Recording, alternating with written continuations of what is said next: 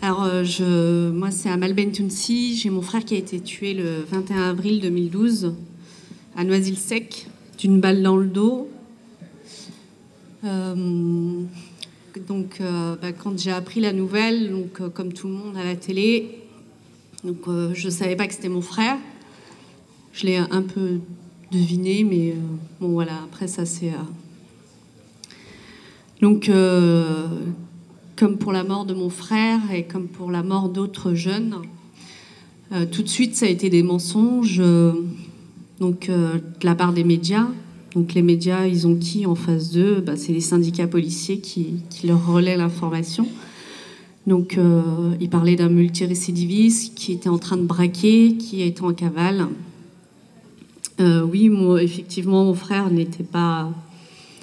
Voilà, il avait fait euh, des conneries comme tous les jeunes et euh, il avait été euh, stigmatisé depuis, depuis l'âge de 13 ans. Et depuis l'âge de 13 ans, il, il avait une lourde condamnation à 13 ans.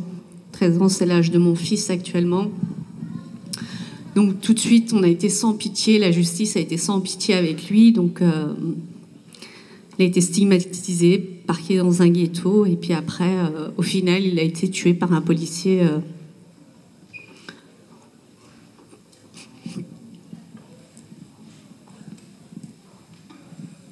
Excusez-moi, à chaque fois, je...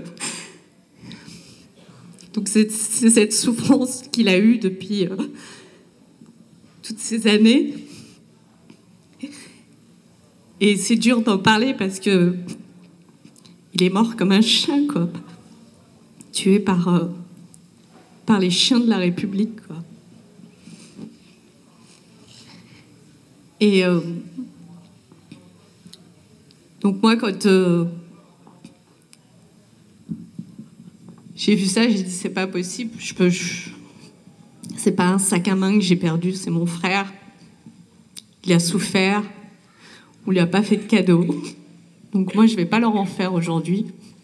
Donc de là, euh, je me suis mobilisée. J'ai mobilisé euh, pendant trois mois. On a fait des manifestations à Noisy-le-Sec tous les samedis, qui partaient du lieu où, euh, où il y a eu la course poursuite jusqu'au lieu où il a été abattu.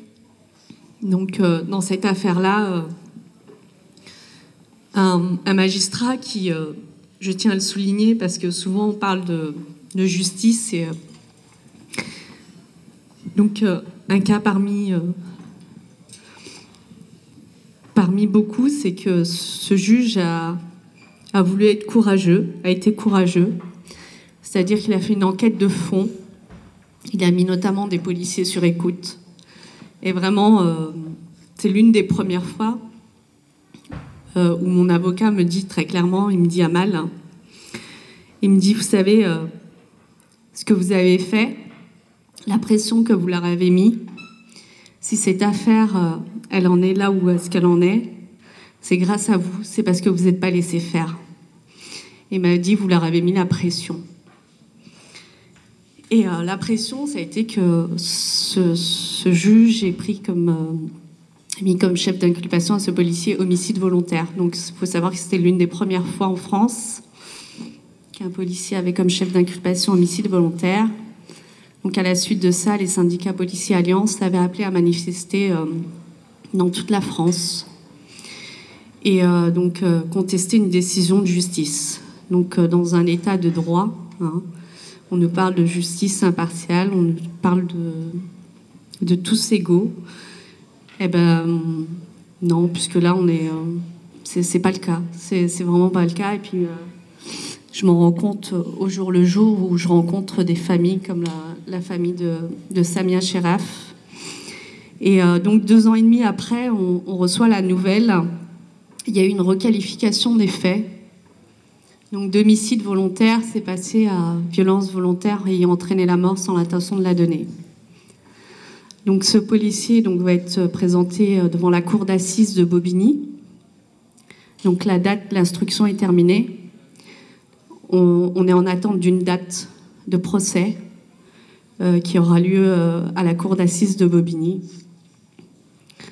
Donc euh, moi, ce jour-là, euh, je, je voudrais faire le procès de tous les policiers et appeler vraiment tous les gens qui sont présents là, tous les collectifs qui soutiennent ces familles, toutes les familles qui viennent, et vraiment qu'on leur mette la pression, qu'on se mobilise en masse devant ce tribunal, puisque ça sera peut-être l'une des premières fois où un policier se, sera présenté devant une cour d'assises.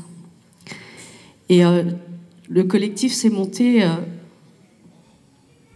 du constat que Amine était un parmi tant d'autres, que ce n'était pas le seul. J'ai rencontré euh, notamment Ramata de Vivolé, la sœur de Lamine Dieng, qui a mené un combat pendant plus de sept ans, je crois, ouais. Et au final, qui s'est terminé par un non-lieu le 7 avril 2014. Donc euh, le collectif, c'est aussi d'apporter un soutien moral à, à ces familles. Dernièrement, j'ai été contactée par euh, la famille de, Houssine Bourras, qui deux mois avant la mort de Rémi Fraisse avait été tué dans, un, dans, une, voiture de gendarme menotté. Il s'est pris une balle dans la tête et personne n'en a parlé. C'était deux mois avant la mort de Rémi Fraisse. Donc là, c'est vrai qu'on essaye de faire des choses avec d'autres collectifs. Et la mort de Rémi Fraisse, bah, ça nous a permis de. Ça a permis à certaines personnes de constater que le fait de nous avoir laissé nous faire tuer pendant 30 ans et que personne n'est sorti dans la rue pour nous défendre, pour dire que bah, dans les quartiers populaires, ça tue, bah, ça arrive, euh, excusez-moi l'expression, ça arrive que ça soit un blanc qui soit touché et pour que l'opinion publique se, se mobilise et que qu'il y ait des, ait des manifestations euh, un petit peu dans toute la France. La seule différence entre la mort de Rémi et, tous les autres, euh, c'est la pression qu'on a pu mettre, que tous les manifestants, tous ces collectifs qui ont pu euh, participer à ces manifestations et les médias qui, euh, qui étaient là, qui étaient présents.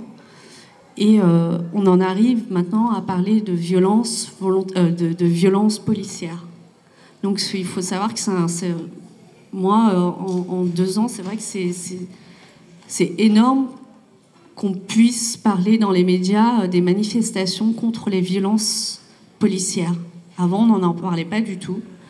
Donc euh, il a fallu que Rémi Fraisse meure pour qu'on en parle aujourd'hui. Donc euh, certains diront c'est de la récupération, mais euh, pas du tout, parce que Rémi Fraisse c'était un homme, c'est un jeune qui, qui, avait, qui, militait, qui, et, et on ne doit pas mourir de cette façon-là, peu importe qui on est en tous les cas. Mais qu'il y ait une prise de conscience et qu'il y ait une convergence entre ceux qui manifestent euh, euh, dans toute la France pour, pour des causes et euh, qu'on essaie de créer cette convergence entre les banlieues qui subissent la violence au quotidien et les manifestants qui, qui défendent des causes. Eh ben, le lien, il faut qu'on crée un pont et puis qu'on arrive à faire sortir les gens de banlieue parce qu'il est très difficile euh, il est très difficile quand il arrive ce genre de drame euh, que les gens euh, soient solidaires avec nous, puisque dans les médias, tout de suite, comme l'a été Rémi Fraisse, on a essayé de le criminaliser, donc plus quand c'est des jeunes de banlieue, puisqu'il avait un casier judiciaire, donc sous prétexte que telle, telle telle personne mériterait la mort. Donc la peine de mort a été abolie, mais pas les mises à mort apparemment. Euh, donc moi, ce que, donc il y a eu plusieurs assemblées avec différents collectifs, notamment le collectif du 8 juillet avec Joachim. Et euh, ben, on n'a pas envie d'en rester là. Et on a envie que toutes les banlieues de France, un jour, se retrouvent dans toutes les villes de France à manifester contre les violences policières et quand c'est euh, Mohamed qui meurt à Sarcelles, eh ben, qu'on ne demande pas à la famille savoir si on doit manifester ou pas, mais qu'on doit tous se mobiliser à ce moment-là, comme on l'a fait pour Rémi Fraisse. Et, euh, croyez-moi que, à force de ne rien lâcher, un jour on va y arriver, et ça j'en suis persuadée, j'ai beaucoup d'espoir. Et euh, moi toute seule, je ne pourrai pas, mais avec vous, euh, on y arrivera en tous les cas. Merci.